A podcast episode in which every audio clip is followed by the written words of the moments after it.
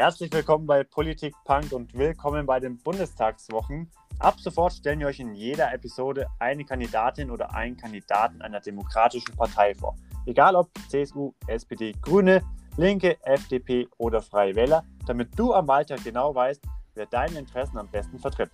Und wenn du Fragen hast, kannst du diese unter politik-punk.com/btw ganz einfach einsenden. In der heutigen Folge der Bundestagswochen ist Thomas Estrada von den Freien Wählern Nürnberg zu Gast.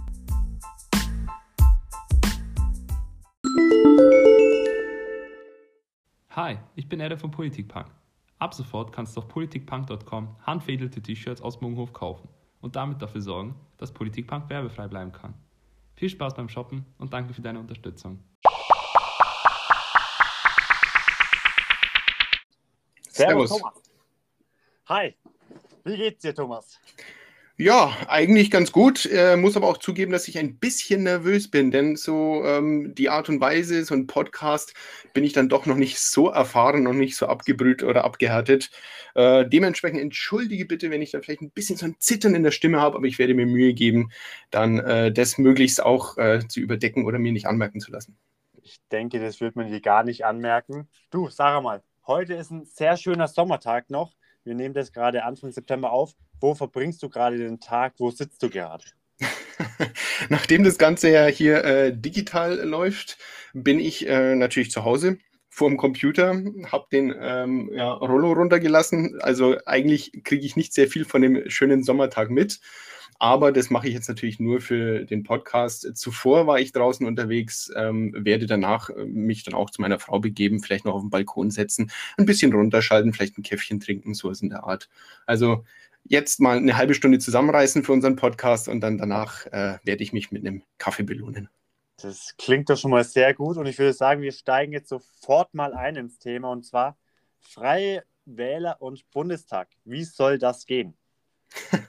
ja, ähm, die Frage kriegen wir relativ häufig gestellt, gerade so an Infoständen, weil die Freien Wähler ja von der Historie heraus ja aus der Kommunalpolitik entstanden sind. Es zeichnet uns ja auch aus, ähm, dass wir eben in den verschiedenen Gemeinden, in den Kommunen entstanden sind als unabhängige Wählergemeinschaften, freie Wählergemeinschaften und uns dann erst nach oben hin ja eigentlich äh, vorgearbeitet haben, also dann überregional zusammengeschlossen haben, bis hin dann auch zur Landesebene. Und bereits damals wurde ja schon gefragt, ja, wie soll es denn funktionieren, dass die Freien Wähler auf Landesebene äh, sich etablieren? Das sind, doch, das sind doch Kommunalpolitiker. Aber auch das hat ja dann wiederum die Geschichte gezeigt, dass es sehr gut funktioniert hat. Heute sind wir ja, wie, glaube ich, gut bekannt ist, in der Regierungsverantwortung mit Hubert Aiwanger und Co. Und ähm, der nächste Schritt, den wir festgestellt haben, ist, wenn wir ja auch gesellschaftlich ein Stück weit was verändern wollen, ähm, ich sage es mal so ganz salopp, der Fisch stinkt eben oftmals auch vom Kopf her, dann muss man halt vielleicht noch die nächste Ebene wagen und dann auch an, an die, an die Bundespolitik sich ranwagen. Und ich glaube, dass es sehr, sehr gut vereinbar ist. Denn äh, auch auf Bundesebene kann man ja die Weichen gerade auch für die Kommunalpolitik wiederum stellen, dass also im Umkehrschluss man denen vielleicht Kompetenzen abgibt. Gerade in der Corona-Politik hat man es teilweise gemerkt, ähm, was entscheidet der Bund, was entscheidet denn die Kommune vor Ort. Da gab es ja auch äh, viel hin und her. Und da sind wir halt trotzdem noch bei der, ja, bei der Kommune selbst verwurzelt und wollen genau das eben auch auf die Bundesebene tragen. Die erste Frage, was, was ich mir jetzt stelle, ihr tretet ja in Bayern in der Landesregierung auf. Die CSU tritt ja auch nur in Bayern zur Bundestagswahl an. Seid ihr auch nur in Bayern vertreten oder kann man euch in der ganzen Bundesrepublik wählen? Uns kann man in der ganzen Bundesrepublik wählen, also in allen 16 Bundesländern äh, haben wir Landeslisten erstellt. Ähm, wir sind ja auch schon in anderen Bundesländern in, den Landtagen äh, vertreten. Also wir haben da durchaus schon einige Erfolge zu erzielen gehabt und die Prognosen sagen ja auch, dass wir momentan so zwischen drei und vier Prozent schwanken. Also vier Prozent ähm, war, glaube ich, das Maximum, was ich jetzt äh, mitbekommen habe. Aber wir sind natürlich optimistisch. In vielen Umfragen und Prognosen äh, muss man halt dann auch hinterfragen, inwiefern da die Freien Wähler überhaupt abgefragt wurden. Gerade die kleinen Parteien, das sind ja die Prognosen recht schwierig. Ähm, also uns kann man bundesweit wählen, uns soll man auch bundesweit wählen und uns einfach mal dieses Vertrauen schenken. Gut, ähm, jetzt hast du schon die Regierungsarbeit angesprochen, auch mit Hubert Aiwanger. Zu dem kommen wir gleich noch. Ähm, wenn du jetzt auf die Regierungsarbeit der aktuellen bayerischen Landesregierung schaust, ähm, würdest du sagen, dass das deine Erwartungen erfüllt mit den Freien Wählern und der CSU? Also ich beneide den Hubert Aiwanger beziehungsweise auch äh, unsere Minister nicht um die momentane Situation, denn äh, letztendlich wir sind in Regierungsverantwortung. Das Wort sagt ja schon aus, man hat eine gewisse Verantwortung, man wurde ja von den Bürgern gewählt. Äh, dementsprechend möchte man ja auch diese Koalition zu der CSU auch aufrechterhalten. Dieses Verantwortungsbewusstsein übernehmen wir ähm, sind aber nicht in allen Punkten eben einverstanden mit der Politik. Und äh, da wird uns auch gelegentlich vorgeworfen, das ist aber ganz schön fadenscheinig, was wir da machen. Äh, ist es nicht, denn ähm, es wäre auch irgendwo ein, ja, fast eine, ein, ein Rückzug oder eine Art Flucht, wenn wir sagen, nee, äh, unter diesen Bedingungen wollen wir nicht weiter regieren, weil diese Verantwortung übernehmen wir, diese Verantwortung stellen wir uns und dass es auch Reibereien einmal in einer Koalition geben kann oder vielleicht sogar soll, ähm, das finde ich gehört zur Politik dazu. Also ganz zufrieden sind wir nicht. Das äh, kommt, denke ich, auch in den Medien immer wieder raus. Es gibt vieles, über das man diskutieren und auch streiten kann. Ähm, aber hast, unterm Strich, glaube ich, machen wir unsere Arbeit sehr gut. Du hast auch angesprochen, die Umfragen sind nicht immer das Gelbe vom Ei, weil Kleinstparteien nicht abgefragt werden und auch teilweise natürlich regional nicht abgefragt werden. Dann würdest du dir denn auch Umfragen wünschen, wo auch Kleinstparteien vielleicht mit abgefragt werden und vielleicht auch für Städte Umfragen passieren? Ja, würde ich mir auf jeden Fall wünschen, aber man muss dann auch wiederum verstehen, dass auch diese Umfragen nicht das Gelbe vom Ei wären. Äh, letztendlich bleibt ja auch der Stichtag, der 26.09., äh, entscheidend. Ähm, wir haben ja auch einen wirklich großen Teil der Bevölkerung, die nicht entschlossen sind ähm, also unentschlossen sind, welche Partei sie wählen wollen oder vielleicht gar nicht zur Wahl gehen. Also ein, eine große Variable sehe ich ja weiterhin gegeben. Das sind ja teilweise um die 20 Prozent, äh, je nach Bundesland und ähm, ja, je nach Situation, wo die, wo die Umfrage ist.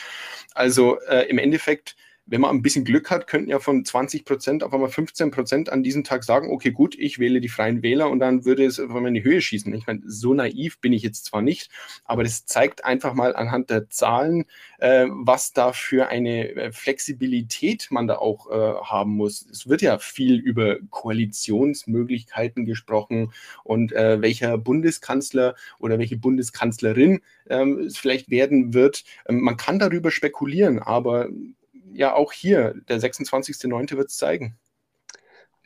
Welche Koalition und welchen Kanzler oder welche Kanzlerin würdest du dir denn wünschen?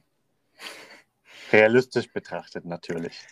Realistisch betrachtet. Also ich gehe davon aus, du meinst äh, von den äh, drei Kandidatinnen, Kandidaten, genau. die ähm, von den großen Parteien gestellt werden. Ähm, ja, wenn ich es jetzt böse formulieren wollte, dann würde ich eher aus zum Beispiel Social Media zitieren, dass ja das, die Wahl zwischen Pest und Cholera ist. Ähm, so hart sehe ich es persönlich nicht. Ähm, ich persönlich würde aber tatsächlich dann auch äh, zum Armin Laschet tendieren, weil ähm, ich glaube, dass wir als Freie Wähler immer noch mit der Union, mit CDU und CSU auch die meisten äh, thematischen Übereinstimmungen hätten. Also auch wenn ich meinem Wahlomat-Ergebnis äh, glauben mag, dann ähm, waren auf jeden Fall die Union mit oben dabei und ähm, die anderen zwei Parteien, die einen Kanzlerkandidaten gestellt haben, doch ziemlich weit unten. Okay haben wir das auch abgehakt. Was, oder wen du schon angesprochen hast, war Hubert Aiwanger. Ähm, kennst du denn den Hubert Aiwanger persönlich? Habt ihr schon mal geplaudert oder ist das eher noch nicht so bei euch? Geplaudert haben wir schon ein paar Mal, ja. Äh, ein Bierchen haben wir noch nicht miteinander getrunken, aber das liegt wahrscheinlich auch daran, dass er natürlich immer sehr, sehr eingebunden ist als Wirtschaftsminister in Bayern und dann auch Bundesvorsitzender. Und äh, dann kommt noch der Wahlkampf dazu. Also er ist wirklich sehr viel unterwegs. Ähm, ich habe ihn als ähm, sehr sympathischen Menschen kennengelernt. Also wir verstehen uns gut. Ähm, er nimmt sich auch die Zeit, mit uns zu plaudern, unsere Ideen sich anzuhören. Also ich könnte jetzt da tatsächlich nichts Schlechtes sagen. Kannst du denn dann nachvollziehen, wieso ähm, sich der Hubert Aiwanger nicht impfen lassen will? Und siehst du das genauso oder alle freien Wähler? ganz nachvollziehen kann ich es nicht, dass er sich nicht impfen lässt. Ich habe mich impfen lassen. Ähm, für mich war das äh, eigentlich ein No-Brainer, wie man so schön sagt. Ähm, sobald ich die Möglichkeit bekommen habe, habe ich zugeschlagen. Es ist nicht meine Aufgabe zu hinterfragen, äh, warum jemand etwas tut oder vielleicht nicht tut, ähm, weil wir keine Impfpflicht haben. Und in diesem Fall ist es ja jedem seine freie Entscheidung, sich impfen zu lassen oder auch nicht, vielleicht noch ein bisschen abzuwarten. Es kann ja durchaus sein, dass da vielleicht auch gesundheitliche Probleme da zugrunde liegen. Habe ich ihn tatsächlich auch nie gefragt. Ich finde, das ist ja auch ein sehr, sehr persönliches äh, Ding. Und ähm, ich akzeptiere es insofern und ich wäre mir momentan gar nicht sicher, ob er nicht vielleicht doch sich schon impfen lassen. Also ich an seiner Stelle hätte das wahrscheinlich schon ähm, gemacht und hätte es einfach nicht an die große Glocke gehängt. Denn dieses Impfthema, welcher Politiker oder welche Person geimpft ist oder nicht geimpft ist, gehört meiner Meinung nach auch gar nicht so an die Öffentlichkeit, wie es beim Hubert der Fall war. Würdest du dir denn eine Impfpflicht wünschen oder bist du da eher dagegen?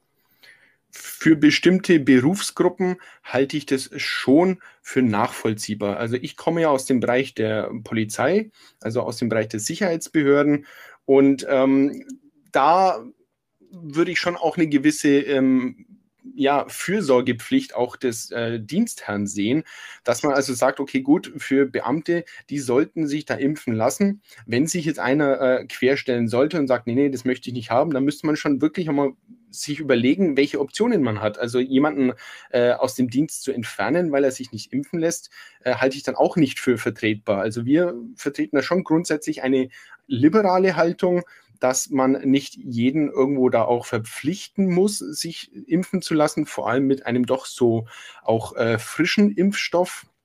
Ähm, ich würde einfach mal hoffen, dass sich die Situation jetzt dann auch demnächst ändert, wenn ja dann noch weitere Impfstoffe äh, zugelassen werden, also mit irgendwie auch äh, klassischen Impfmethoden. Also ich bin jetzt da kein Wissenschaftler, kann das nicht genau erklären, aber wo halt dann vielleicht die Leute, die sich noch nicht haben impfen lassen, die also Bedenken hatten vor einem solchen neuen Impfstoff auf mRNA-Basis oder ähnlich, ähm, dann einfach sagen, nee, das ist ein klassischer Impfstoff, mit dem lasse ich mich impfen und dass wir so also die Impfquote Quote auch ein bisschen nach oben zu bekommen, ohne gleich zu verpflichten.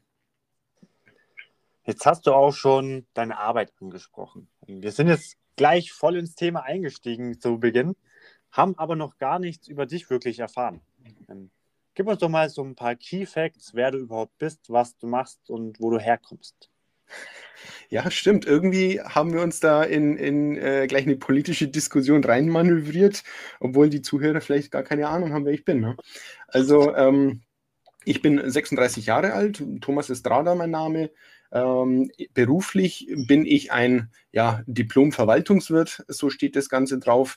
Im Endeffekt bin ich äh, nach der Schule, also ich bin zur Wilhelm-Löh-Schule gegangen, ähm, bin ich nach der Schulzeit ähm, bin ich zur Polizei gegangen, habe dort im mittleren Dienst angefangen, habe insgesamt neun Jahre bei der Polizei verbracht und dann habe ich mich auf eine Stelle beworben in der Extremismusprävention. Die Dienststelle heißt genau gesagt Bayerische Informationsstelle gegen Extremismus, wird auch äh, oft kurz BIGI genannt und ähm, ja, ist letztendlich die zentrale Präventionsstelle der bayerischen Staatsregierung in Sachen politisch motivierten Extremismus. Und äh, dort äh, bin ich eben im Vortragswesen, bin für Beratungen zu haben, eben was politisch motivierten Extremismus betrifft. Das heißt ganz klassisch Rechtsextremismus, Linksextremismus sind die Hauptthemenfelder, aber zum Beispiel auch das Thema Reichsbürger, was ja doch seit 2016 vor allem äh, sehr, sehr große mediale Aufmerksamkeit bekommen hat.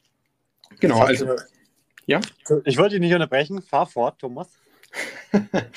ja, äh, ich wollte eigentlich nur dann ähm, anfügen, dass äh, wenn man ja diese letzten vier, fünf Jahre betrachtet, äh, bei der ich jetzt bei, bei der Bayerischen Informationsstelle gegen Extremismus bin, ähm, da waren so viele verschiedene Großereignisse und Anlässe. Also angefangen 2016 bei eben den, den Reichsbürgern, die also seit 2016 auch vom Verfassungsschutz beobachtet werden wegen ihrer sicherheitsgefährdenden Bestrebungen, aber dann auch ähm, der G7, äh, der G20-Gipfel in Hamburg äh, fiel in dieser Zeit, also auch das Thema Linksextremismus hatte da ähm, eine, eine Hochphase erlebt.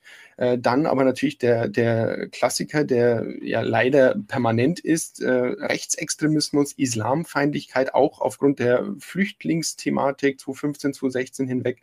Also viele verschiedene so Phänomenbereiche, in denen es schon seit Jahren brodelt, eine gewisse Demokratiefeindlichkeit herrscht. Und ich bin sehr zufrieden bei dieser Dienststelle, weil ich da äh, einfach ein Stück dazu beitragen kann, auch es ist eine Art Politik, ohne irgendwie parteipolitisch zu sein, sondern einfach für die Demokratie sich einzusetzen und nach außen hin den Leuten äh, bewusst zu machen, ja, man kann unzufrieden sein mit verschiedenen Themen, man kann mit einer äh, Krise überfordert sein, man kann Ängste haben, ja, aber sich deswegen gegen unsere Demokratie zu lehnen und vielleicht sogar diese abschaffen zu wollen, wo wir eben in, den, in die Definition des Extremismus kommen, ähm, das möchte ich natürlich mit meiner Arbeit äh, tunlichst verhindern. Jetzt hast du ja in deinem Job schon sehr viel mit Politik zu tun. Wie, wie kam es denn dazu, dass du dich dann auch noch dazu entschieden hast, auch noch in deiner Freizeit Politik zu machen? Vielleicht habe ich mich dann selbst eigentlich zur Parteipolitik beziehungsweise zu diesem Entschluss, äh, einer Partei beizutreten, äh, selbst bekehrt weil ähm, gerade im Bereich von Vorträgen, äh, wenn es natürlich auch immer darum geht, was kann man denn jetzt eigentlich gegen Extremismus tun? Wie kann man dem Ganzen begegnen? Dann sind meine Ratschläge in den Vorträgen oder in den Diskussionen auch immer, ähm, ja, man muss sich erst einmal unserer Demokratie bewusst sein, die Vorteile unserer Demokratie erkennen. Und Demokratie muss nun mal auch gepflegt werden. Wie kann man das denn am besten machen?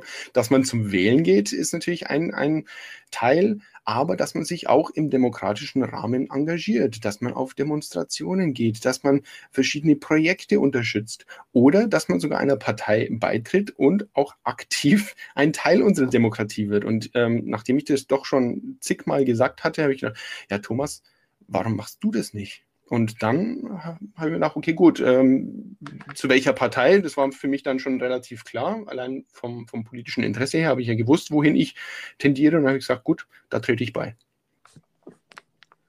Jetzt hast du gesagt, du wusstest ganz genau, in welche Partei du möchtest. Und ich glaube, viele junge Menschen haben die Freien Wähler nicht wirklich auf dem Schirm, zumindest wenn es um den Bundestag geht. Was sind denn so die Grundprinzipien und die Leitplanken der Freien Wähler?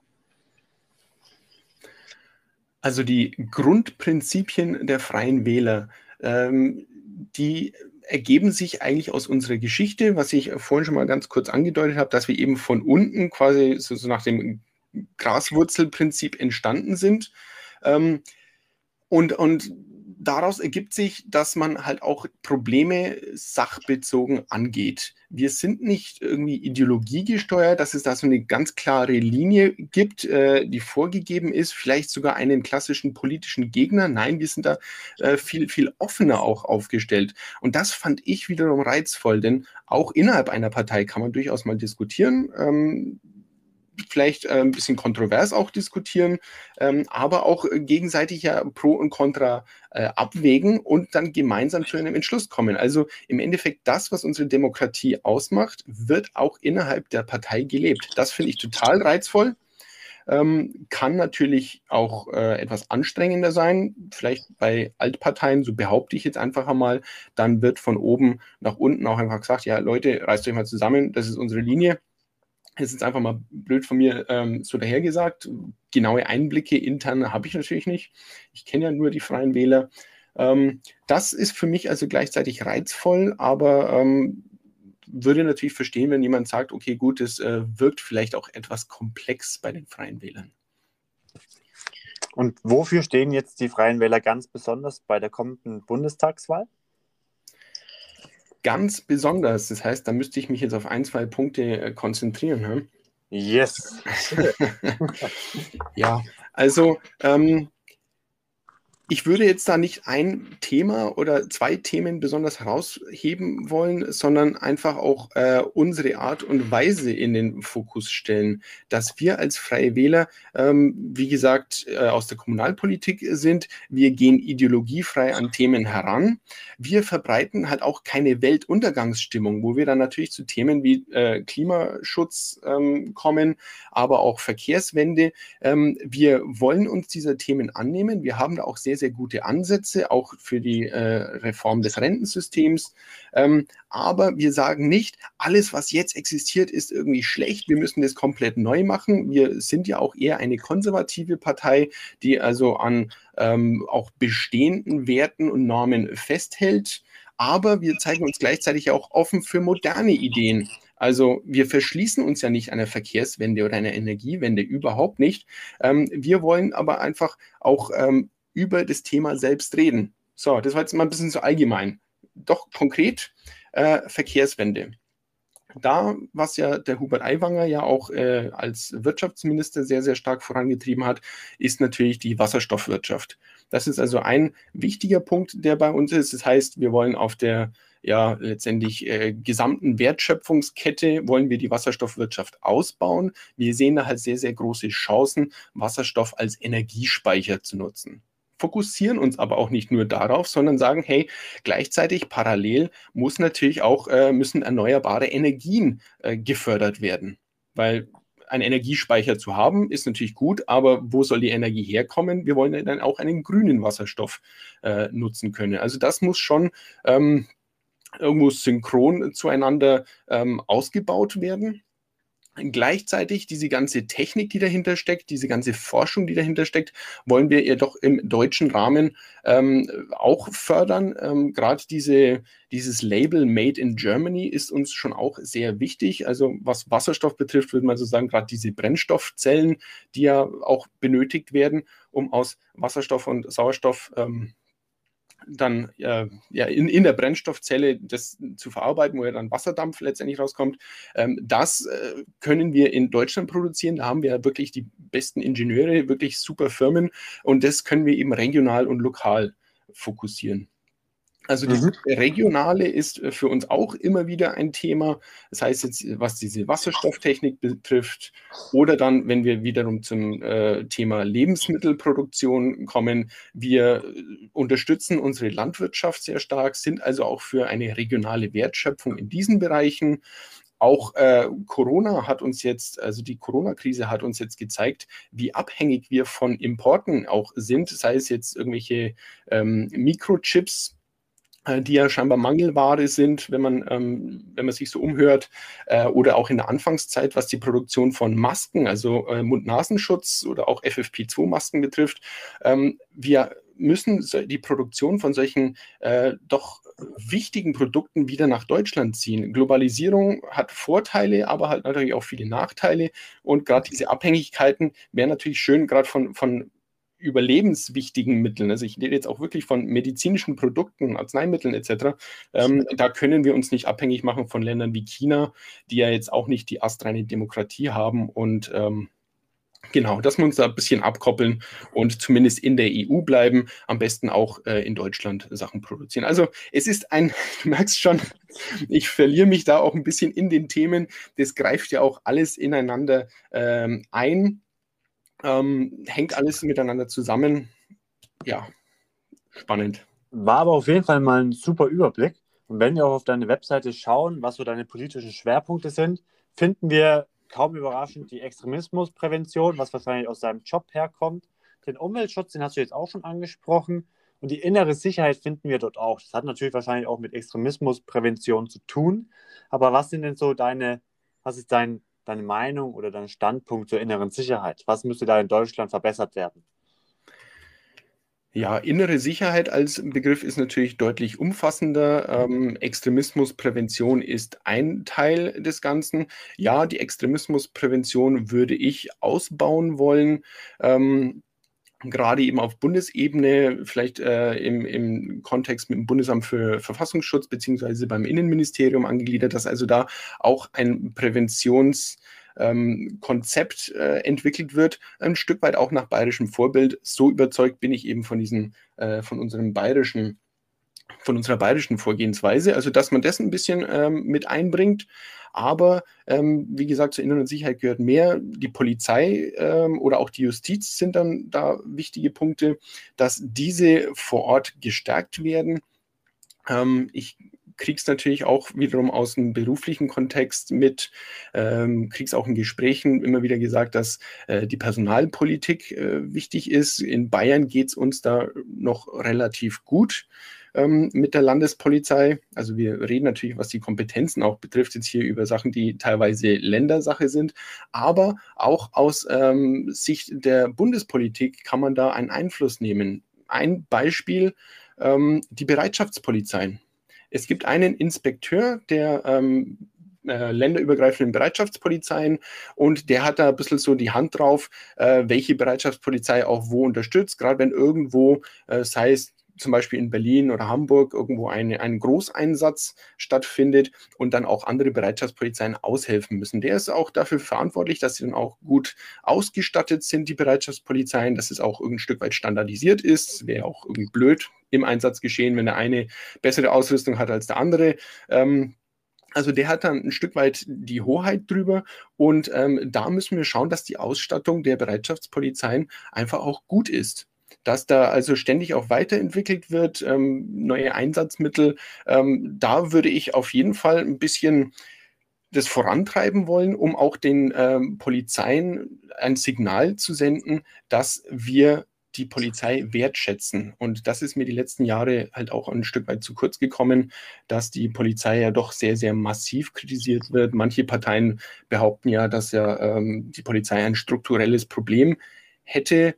Ähm, der Meinung bin ich nicht, weil ich halt wiederum auf der anderen Seite ja sehr wohl merke, wie viel die Polizei gegen Rassismus, gegen auch ähm, vielleicht extremistische Tendenzen innerhalb der Polizei auch macht. Also ich selber halte sogar Vorträge und mache Workshops mit Polizisten, um dieses gesellschaftliche Thema auch in Polizeikreisen zu behandeln. Und da habe ich das Gefühl, dass die Polizei einfach viel mehr, viel mehr Support auch von der Politik braucht. Sehr schön. Jetzt haben wir schon sehr viel geplaudert. Eine Frage habe ich auf jeden Fall noch. Und zwar, wenn man auf deine Website schaut, findet man den folgenden Satz. Die Einführung des Gesellschaftsjahres für alle, die Ausweitung von Maßnahmen zur Demokratieförderung sowie in Unterstützung der Extremismusprävention und Deradikalisierungsarbeit. Was können wir uns darunter vorstellen? Vor allem unter dem ersten Punkt. Ja, also da bei diesem Satz äh, habe ich natürlich versucht, drei so Kernpunkte von mir in äh, einem Satz auch einzubringen, möglichst kurz und knackig. Das, was mir im Schriftlichen oftmals besser gelingt als jetzt scheinbar mündlich, weil ich dann doch mal ein bisschen, bisschen aushole. Ich bitte das zu entschuldigen. Extremismusprävention habe ich schon erklärt. Ähm, das Gesellschaftsjahr, was du jetzt äh, gerade auch andeutest, ähm, das ist ein Thema, das uns als Freie Wähler schon auch am Herzen liegt. Ähm, früher gab es ja ganz normal den Wehrdienst oder dann eben ersatzweise auch den Zivildienst. Äh, ich selber habe Zivildienst gemacht und sage rückblickend, das hat mir überhaupt nicht geschadet. Im Gegenteil, da habe ich in dieser Zeit Einblicke bekommen in einen Bereich, in ein Arbeitsfeld, ähm, den ich sonst nicht bekommen hätte.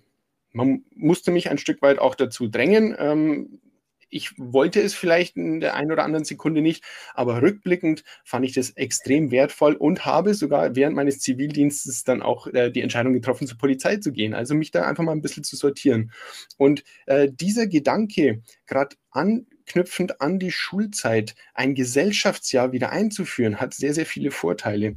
Zum einen, dass natürlich die jungen Leute selber Einblick bekommen in Berufsgruppen, in Bereiche, die sie sonst nicht bekommen würden. Man kann es auch ein Stück weit einfach als ein ja, äh, Praktikum nach der Schule sehen. Ähm, aber gleichzeitig ähm, wenn man in zum Beispiel in den sozialen Bereich reingeht, zum Beispiel bei Caritas aushilft oder beim Roten Kreuz, äh, sowas in der Art, dann kommt man mit Menschen in Kontakt, die natürlich auch anders ticken als man selbst. Gerade als vielleicht junger Gymnasiast, der jetzt vollgepumpt mit Wissen ist, aber halt keine äh, praktische Erfahrung in, in der Arbeit, äh, kommt irgendwo rein und ähm, wird dann natürlich vielleicht auch mit allen Generationen konfrontiert, ähm, die aber auch zusammenhalten, also mit verschiedenen Leuten, die ehrenamtlich auch tätig sind. Und ich glaube, dass das, selbst wenn es ja nur ein paar Monate sind oder ein Jahr ist, dann ist es eine sehr, sehr wertvolle Zeit für die jungen Menschen. Also ähm, gerade wenn wir über dieses Thema Bildung auch sprechen, wir haben ja festgestellt, dass diese Umstellung von G9 auf G8 äh, durchaus sehr stark den Lehrplan, Lehr, Lehrplan gestrafft hat, so dass ja auch die Lehrer unzufrieden waren, dass dann die Schüler unzufrieden waren, die Eltern waren unzufrieden mit G8, haben gesagt, das ist viel zu viel für die Schülerinnen und Schüler, ähm, dass auch das ähm, klassische vielleicht Vereinsleben, dass sie dann irgendwie in einem Fußballverein sind, dass das teilweise auch zu kurz gekommen ist. Wir wollen das Ganze eben in die andere Richtung jetzt auch ein bisschen ähm, entspannen G9 ist natürlich schon wieder ähm, äh, normal geworden. Ähm, diesen Schritt zurück hat man dann wieder gemacht, vernünftigerweise. Aber ich bin eben auch der Meinung, dass dann ähm, diese, diese ersten Berührungen mit vielleicht einem, ja, so eine Art freiwilliges soziales Jahr, so könnte man es ja auch nennen, bloß dass es halt dann nicht mehr freiwillig ist, sondern eben ein verpflichtendes Gesellschaftsjahr. Ähm, dass man eben Einblick in verschiedene Vereine, Strukturen, teilweise Einblicke in die Verwaltung bekommt, das, was einfach ein Stück weit denen Lebenserfahrung gibt. Und das ist ein Jahr, ähm, man könnte darüber diskutieren, ob neun Monate vielleicht reichen. Da bin ich flexibel. Aber ich glaube, dass es ein Gewinn für alle wäre. Nicht nur für die Leute, die dieses Gesellschaftsjahr selbst machen, sondern natürlich auch für verschiedene Betriebe, für verschiedene Vereine. Äh, allein im Bereich des äh, Gesundheitssystems natürlich, die in der Pflege wenn man an die Pflege denkt, denken die meisten jungen Leute, da geht es ja nur darum, ähm, wenn sich jemand eingenässt hat, das irgendwo sauber zu machen. Aber da steckt ja viel mehr dahinter. Also diese soziale Komponente, diese Menschlichkeit, die damit auch äh, transportiert wird mit, mit solchen Erfahrungen, ähm, das muss man erlebt haben. Das war auf jeden Fall eine sehr gute Erklärung. Ich denke, viele können sich jetzt darunter besser was vorstellen. Und jetzt verrat uns doch mal, wieso junge Menschen die Freien Wähler und dich am 26. September oder per Briefwahl wählen sollen. Also zu den äh, Freien Wählern habe ich, glaube ich, jetzt dann doch schon ziemlich viel gesagt, warum man die wählen soll. Also ich bin begeistert von denen, weil die einfach selbst innerhalb der Partei die Demokratie leben. Man, man sieht es an mir selbst. Ich bin ein Quereinsteiger in die Politik. Ich bin nicht irgendwo von einem, bei den jungen Freien Wählern groß geworden oder ähnliches. Nein, ich habe erst mit 30 Jahren äh, mir erstmals Gedanken gemacht, in die Politik einzusteigen. Bin erst seit äh, ja, gerade mal eigentlich mehr als einem Jahr auch offiziell ähm, Mitglied der Freien Wähler, bin jetzt aber auch Bundestagskandidat. Also, dass äh, in dieser noch kleineren Partei die Möglichkeiten der Mitgestaltung so enorm sind, das treibt uns wiederum an. Und diese Stimmung spürt man bei den Freien Wählern. Und jetzt ist es genau die richtige Zeit, auch uns als Partei diese Chance zu geben, diesen Schwung, diesen frischen Wind auch nach Berlin zu tragen. Und ähm, was jetzt zu mir persönlich äh, ich als einen Riesenvorteil sehe, ähm, ja, ist letztendlich, ich bin ein bisschen so ein Exot in der, in der Politik. So, so kann man das, glaube ich, durchaus bezeichnen. Nicht nur wegen einem Migrationshintergrund ähm, oder auch dem beruflichen Werdegang, dass ich eben auch aus dem Bereich der, der Polizei komme, ähm, sondern ich habe halt Erfahrung in verschiedenen Bereichen gemacht. Nicht nur, dass man bei der Polizei mit sehr vielen verschiedenen ähm, ja, sozialen Schichten zu tun hat, sehr viele Brennpunkte auch hautnah erlebt, sondern ich bin nicht in Deutschland geboren. Ich bin als Migrant nach Deutschland gekommen, habe auch da sehr viele Erfahrungen gesammelt, die mir heute wenn ich als Politiker mir Themen wie Integration oder auch Asylpolitik mir mal anschaue, dann, dann habe ich einfach einen ganz anderen Blick als vielleicht etablierte ähm, Politiker der, ich sag mal, Altparteien. Ähm, und das, glaube ich, schadet unserer Demokratie nicht. Wie ich es vorhin noch mal kurz bezeichnet habe, frischen Wind reinzubringen. Die wichtigste Frage ist zum Schluss, wo, wie und wann kann man dich wählen? Ja, wo? Äh, das ist natürlich abhängig davon, wo man lebt. Ähm, letztendlich am 26.09. sind die Bundestagswahlen offiziell. Die Briefwahl läuft aber bereits. Ähm, also spätestens am 26.09. in dem örtlichen Wahllokal den Freien Wählern und mir bitte das Kreuz geben, Erst- und Zweitstimme. Herzlichen Dank. Sehr schön. Danke, Thomas, dir für deine Zeit. Wenn dir der Podcast gefallen hat, teile ihn gerne auf Facebook, Instagram oder anderen Social Media Plattformen. Teile ihn mit deiner Familie, Freunden, Bekannten, Arbeitskollegen. Abonniere am besten unseren neuen Newsletter direkt auf politik-punk.com und am besten am 26. September wählen gehen.